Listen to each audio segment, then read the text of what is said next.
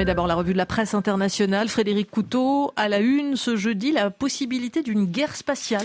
Comme s'il n'y avait pas assez de conflits armés sur Terre, voilà que l'espace pourrait aussi devenir un champ de bataille. L'information est à la une du New York Times. Les progrès de la Russie en matière d'armes nucléaires basées dans l'espace suscitent l'inquiétude des États-Unis. Le Washington Post renchérit. Les autorités américaines tirent la sonnette d'alarme concernant la nouvelle menace spatiale russe. Alors, de quoi s'agit-il? D'après des renseignements classifiés dévoilés par certains membres du Congrès et responsables américains, précise le journal.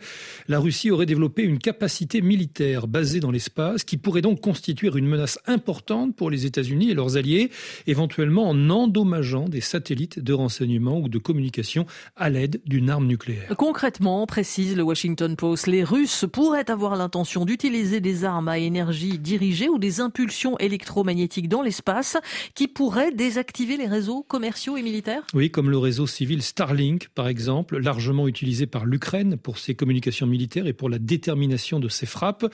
Il y a plus d'un an, rappelle le quotidien américain, la Russie avait prévenu qu'elle pourrait prendre des mesures à l'encontre de ses fournisseurs de satellites commerciaux.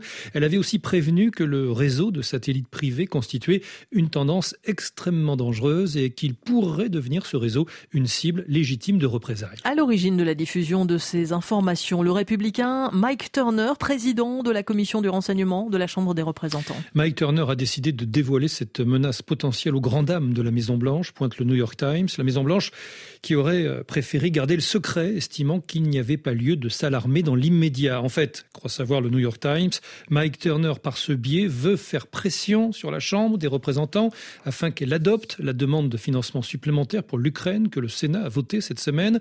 En effet, pointe le journal, le Capitole est divisé sur la question de savoir si les États-Unis doivent mobiliser de nouveaux financements pour contrer les menaces russes en Ukraine, une cause que la plupart des démocrates et que certains républicains, y compris Mike Turner, considèrent comme étant essentielle à la protection des intérêts des États-Unis, mais, mais une majorité de membres républicains de la Chambre des représentants, dont le président pro-Trump Mike Johnson, rejette ce nouveau plan d'aide à l'Ukraine. Également à la une ce matin, un sujet rarement évoqué dans la presse internationale, la guerre qui n'en finit plus dans l'Est de la République démocratique du Congo. Avec le soir à Bruxelles qui titre encerclé, Goma retient son souffle face à la guerre.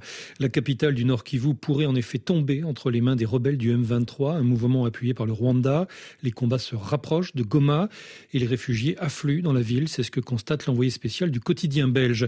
La Croix, à Paris, établissent ce triste constat. Civils sous les bombes, déplacés par milliers, familles entassées dans des écoles ou des églises. Cette réalité brutale ne fait pas les gros titres. Elle est provoquée par une escalade des combats dans la province du Nord Kivu qui suscite les convoitises. Le Rwanda voisin est un des belligérants, dénonce l'ONU. L'Ouganda aussi est impliqué avec l'accord explicite du gouvernement congolais.